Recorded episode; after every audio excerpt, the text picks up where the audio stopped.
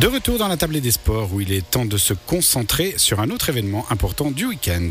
Et oui, tous les passionnés de voile du Léman ont les yeux rivés sur le bol d'or depuis ce matin. Près de 450 bateaux ont pris le départ de cette 83e édition sur les coups de 10 heures à Genève. Et parmi cette flotte, l'équipe emmenée par François Torrance tentera de renouer avec la victoire dans la catégorie des monocoques.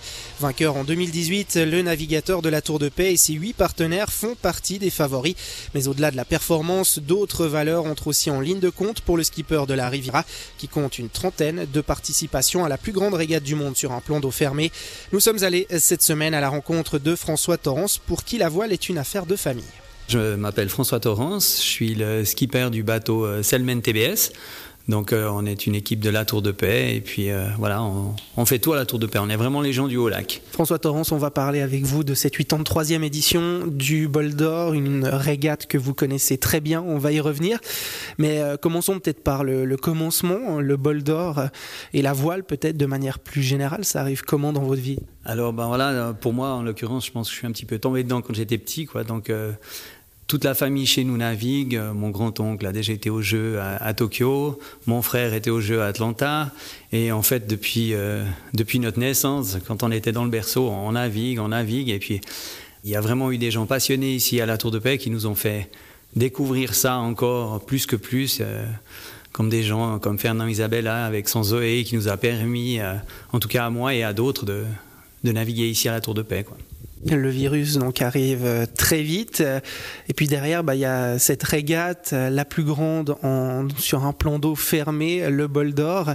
C'était entre guillemets naturel quand on est passionné euh, de voile et qu'on vogue sur le Léman de participer à cette régate là. Oui alors absolument donc le, le but de cette régate donc c'est déjà de se faire plaisir, première chose, d'apprendre, pas seulement naviguer devant chez soi, donc c'est naviguer sur tout le lac, parce qu'on a des stratégies qui sont assez intéressantes sur le lac, et c'est une régate, entre guillemets, de, presque de légende sur le lac.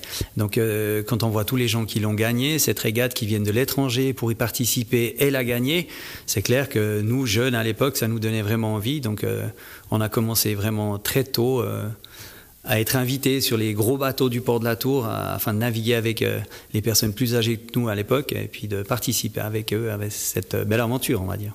Il y a un, souvenir, le premier, euh, qui est en tête, qui revient quand on vous dit bol d'or, il y a quelque chose qui ressort tout de suite Alors moi je me souviens vraiment étant petit et que malheureusement j'y participais pas encore, mais le, le dernier monocoque qui a gagné le bol d'or toutes catégories confondues, c'est ce bateau, ce fameux Zoé de Fernand Isabella. Et il venait de la Tour de Paix. Et puis en fait, pour nous, les gamins de la Tour, de voir arriver ce grand vainqueur du bol d'or le dimanche euh, dans la journée, arriver faire la fête ici au port à la Tour, c'était vraiment des, des grands souvenirs, quoi. Vous me le disiez avant cette interview, euh, vous comptez une trentaine de participations maintenant malgré euh, ce nombre de participations euh, importants, ça reste quand même quelque chose de particulier. Ça reste un, week-end qu'on coche assez vite dans le calendrier, euh, ce week-end du Bol d'Or. Alors c'est exactement ça, c'est vraiment quelque chose de particulier parce qu'on part d'un endroit, donc de l'autre côté du lac, Genève, qui est vraiment pas très loin. Puis en fait, quand on arrive en direction du Bouvray, notre coin, tout d'un coup, on a tous les copains qui sont là, qui potentiellement y participent pas, qui arrivent avec des bateaux moteurs, qui arrivent avec des bateaux à voile, qui viennent juste nous voir parce qu'en fait, on n'a pas le droit de communiquer avec eux. Mais euh, on voit que si tout d'un coup on marche bien, on voit que les gens ils sont heureux, quoi. Et puis, ben, nous, on est heureux de, de voir les gens heureux aussi, quoi. Donc, euh, ça nous fait du bien.